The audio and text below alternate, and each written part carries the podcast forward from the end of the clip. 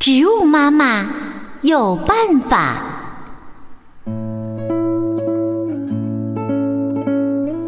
孩子如果已经长大，就得告别妈妈，四海为家。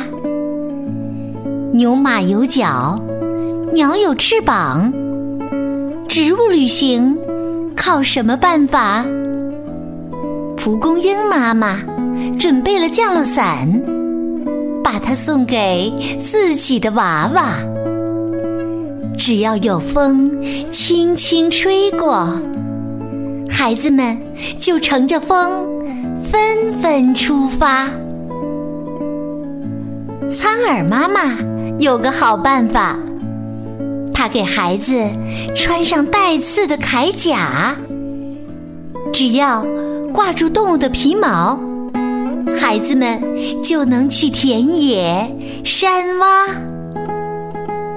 豌豆妈妈更有办法，她让豆荚晒在太阳底下，啪的一声，豆荚炸开，孩子们就蹦着跳着离开妈妈。